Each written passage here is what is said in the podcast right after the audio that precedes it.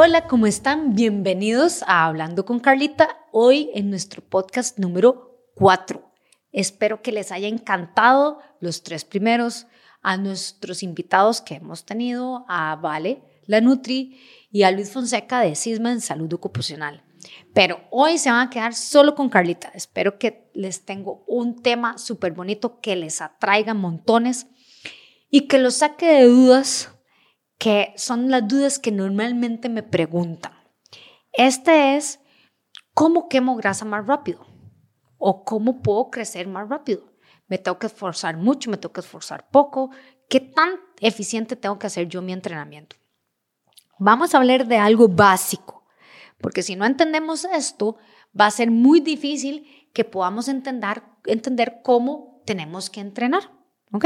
Entonces, lo más importante es nuestros sistemas energéticos. O sea, imagínense cuando ustedes llegan a una bomba de gasolina, ¿verdad? Y tienen gasolina super, gasolina regular, tienen diésel, ¿verdad? Tienen un montón de cosas. Ahora bien, ¿cuál es la más eficiente para mí? ¿O en qué momento es el más eficiente para mí? El quemar grasa o el que yo quiero un, es trabajar a una intensidad donde pueda generar más músculo donde me pueda rayar más, me pueda ¿verdad? Marcar más. Todo depende de nuestro objetivo. Y eso es súper importante. Siempre enfocarse en qué es lo que queremos para que el promotor de salud física, el, el profesional en el área de movimiento humano, te ayude y te guíe en cómo lograr tu objetivo. ¿Ok? Entonces, este es súper bonito.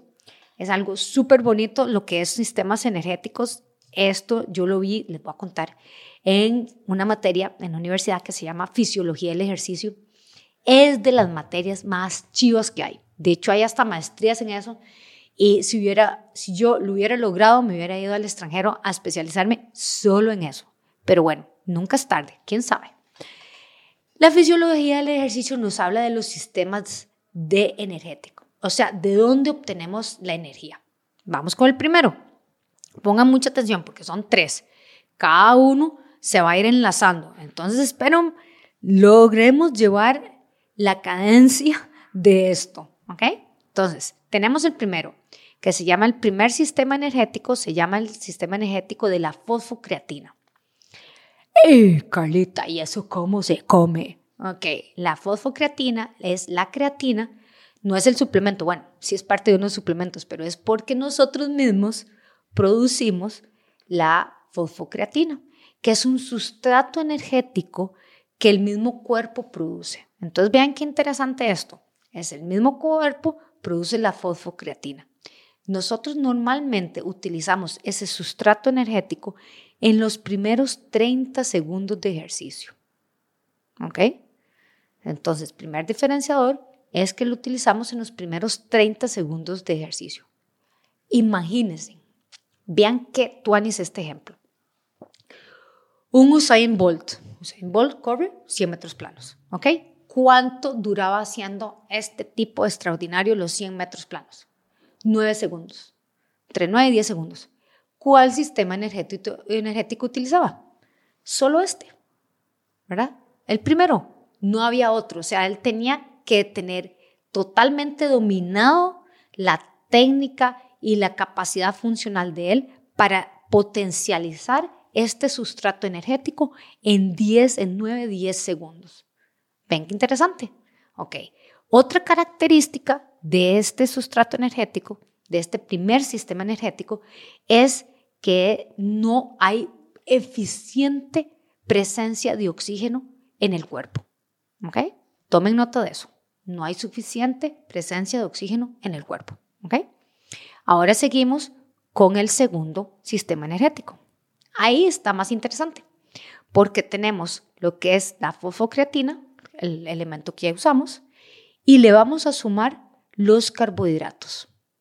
O sea, por eso es tan importante los carbohidratos en tu dieta. No solo para tu sistema nervioso central, no solo para que tu sistema eh, de tu cerebro funcione, ¿verdad? Sino para que tu sistema a la hora de hacer ejercicio funcione. Pero vean qué interesante. Como ya estamos utilizando la fosfocreatina y además tenemos los carbohidratos, la glucosa, ¿verdad? Porque se llama el sistema glucolítico, este segundo, es que utilizamos ya, como decir, lo que llaman vulgarmente el azúcar en sangre. O sea, lo que tenemos ahí a nuestra disposición de forma inmediata. ¿Ok? Y ese sistema nos dura alrededor de tres minutos. ¿Ok? Son solo tres minutos utilizando la fosfocreatina, los carbohidratos y la glucosa. ¿Ok? Entonces, imagínense, una persona que corre 800 metros planos dura como un minuto y medio. ¿Ok? Es más, la gente, para que se den una idea, la gente en maratón corren la milla en tres minutos y medio. ¿Ok? Entonces son sistemas energéticos, tanto el de la fosfocreatina como el sistema glucolítico, o sea, el primero y el segundo, que son, como decimos, de mecha corta. ¿Ok? Entonces, y además los dos tienen la particularidad de que trabajan sin presencia de oxígeno.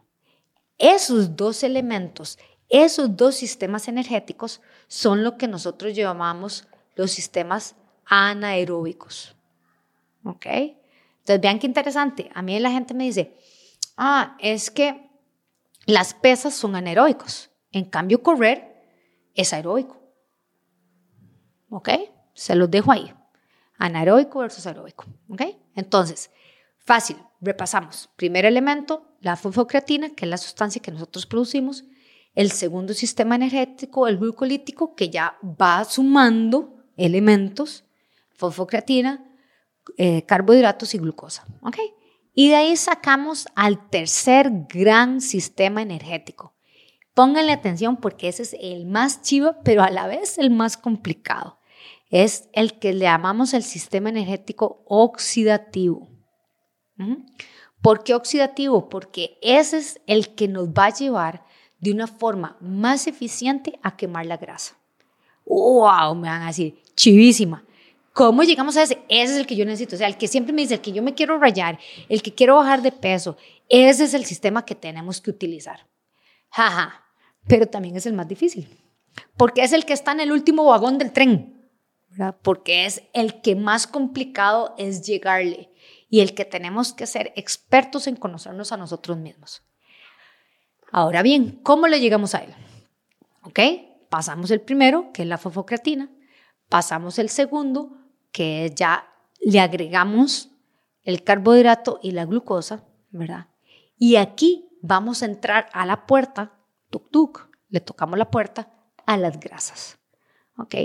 Pero para nosotros, trabajar las grasas de forma más eficiente es que tenemos que trabajar mínimo, se habla de 15 a 20 minutos de ejercicio, pero siempre, pongan atención, póngalo así, subrayenlo, póngalo en rojo, alarmas, pum, pum, siempre con presencia de oxígeno en el cuerpo. ¿Ok? Entonces, ¿cómo vamos a tener esa presencia de oxígeno en el cuerpo? porque eso lo vamos a trabajar abajo del 70% de su capacidad funcional. ¿Ven qué interesante? Entonces, si yo paso una hora trabajando arriba, ¿se acuerdan de la escala de percepción de Borg? Del 1 al 10, trabajando arriba del 8 en mi percepción, o sea, súper socado, ese sudor que bota, ¿verdad? Dele duro, duro, ya una hora solo va a estar utilizando la parte anaeróbica, solo el primero y el segundo sustrato energético. Nunca le va a llegar a las grasas. ¿Ven qué interesante? Entonces, si yo quiero llegarle a las grasas, yo tengo que optimizar la utilización del oxígeno en el cuerpo. ¿verdad? Entonces ahí es cuando la gente me dice, no, Carlita, pero el entrenamiento HIT, el que llaman de alta intensidad, ¿verdad? De intervalos de alta intensidad, ayuda a quemar mucha grasa. Sí, claro. Tal vez la grasa no, pero las calorías sí. Recuerden que las calorías son una unidad de medición. Es como decir kilómetros. ¿Ok? Yo puedo ir de aquí a Punta Arenas, ¿verdad? Que son aproximadamente unos 100 kilómetros de San José hacia Punta Arenas. Yo puedo coger la ruta 27, ¿verdad? Puedo irme por el Monte del Aguacate, ¿verdad? Entonces puede ser que dure un poquito más este, eh, las curvas, la cuesta, ¿verdad? O puede ser que me vaya por San Ramón y ahí es un poquito más largo. ¿Ok? Entonces tengo tres diferentes formas de llegar a un mismo punto. Voy a utilizar los kilómetros, que es una unidad de medición, que eso son las calorías, pero de cómo voy a tener que utilizar el sustrato es donde está la esencia de cómo prescribimos el ejercicio. No es lo mismo que yo diga, Carlita, corrí 10 kilómetros, 10 kilómetros en calle, plano, fresquito, no es lo mismo que yo corra 10 kilómetros en cuesta. No es lo mismo que yo corra 10 kilómetros donde los primeros dos fueron en calle, los otros tres fueron en lastre y los últimos cinco fueron en barrial, lodo y pasar por ríos. Voy a durar distinto, voy a utilizar sistemas energéticos distintos, mi esfuerzo va a ser distinto. ¿Ok? Entonces, vean qué interesante. Si nuestro objetivo es quemar grasa, ¿verdad? La forma más eficiente es trabajando el último sistema energético, más aeróbico, ¿verdad?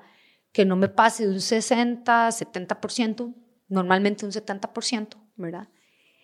Y si quiero trabajar más lo que es potencia, velocidad, lo trabajo en la parte anaeróbica, o sea, a picos de alta intensidad. Hay gente que me va a decir, pero Carlita, el entrenamiento HIT funciona, el entrenamiento a altas intensidades funciona. Sí les va a funcionar para bajar de peso, porque ustedes tienen un gasto calórico mayor. Nada más midan de, ese montón, si quemaron mil calorías haciendo entrenamiento HIT 20 minutos, cuánto fue de grasa y cuánto fue de carbohidratos, de acuerdo a tu objetivo. Es más, cuando una persona es físicamente activa y tiene una buena base, una buena preparación donde optimizó su sistema oxidativo, o sea, el de las grasas, o sea, el aeróbico, ¿verdad? Hay gente que me dice, es que pierdo el tiempo trabajando a esta intensidad tan moderada. Se vuelven más eficientes a la hora de hacer los gastos energéticos. Les voy a contar una historia que yo, la tesis de maestría que yo hice en la Universidad Nacional, cogí una muestra de una población totalmente sedentaria y otra población físicamente activa. No atletas, pero sí físicamente activa. En, la, en las personas sedentarias los puse a hacer un trabajo de 15 minutos de bicicleta y 5 o 6 ejercicios de pesas en modalidad circuito, o sea, que pasaban de una máquina a otra. Todo el entrenamiento duraba alrededor de 25 minutos. Hice exactamente igual con los sujetos entrenados, los físicamente activos. ¿Y saben qué pasó? Vaciloncísimo, súper chiva. Resulta que las personas sedentarias, yo les medía lo que llaman su sistema basal, o sea, cómo están en reposo, los poníamos a hacer ejercicio y luego los volvíamos a acostar a ver cuánto tiempo duraban en recuperar a volver a estar normal. ¿ok? Entonces resultó ser que las personas física, eh, perdón, que no entrenaban para nada, totalmente sedentarios, duraban el doble o el triple de tiempo que los entrenados. Me van a decir, Carlita, eh, obvio, lógico. Sí, pero utilizaban más los carbohidratos que las grasas. O sea, ellos empezaban a utilizar las grasas hasta después de los 40, 50 minutos de estar en reposo. No así con las personas físicamente activas. Las personas físicamente activas, después de los 5 minutos de estar entrenando, ya utilizaban las grasas como fuente de energía. Entonces se recuperaban en, o sea, un tercio del tiempo que los otros. Entonces, ven qué interesante. Es cómo yo me entrene o, le haga la base de entrenamiento a mi cuerpo, ¿verdad? Con mis características para saber con cuál voy a quemar más grasa, con cuál voy a generar más potencia, con qué mejoras voy a tener. Solo les digo porque no los voy a aburrir más, ¿verdad? Porque la idea es que me siguen con mi próximo podcast. Es todo hay que medirlo. Midan un antes, miden un después. Tengan un mismo test antes, el mismo test después para realmente valorar qué mejoras he tenido. Todos los cuerpos son distintos, todas las personas son distintas y todos tenemos la ciencia de nosotros, de los promotores de salud física, de hacerlos sentir bien, lograr sus objetivos de acuerdo a tu cuerpecito. No tienes que cambiar vos, el que hay que cambiar es el promotor que le ayude a que usted logre sus objetivos. Nos vemos la próxima semana. Sigan escuchando Hablando con Carlita. Me pueden seguir en mis redes sociales, Eka Gimnasio Boutique, mi página en Facebook, en Instagram y mi página web www.ecasalud.com. Nos vemos.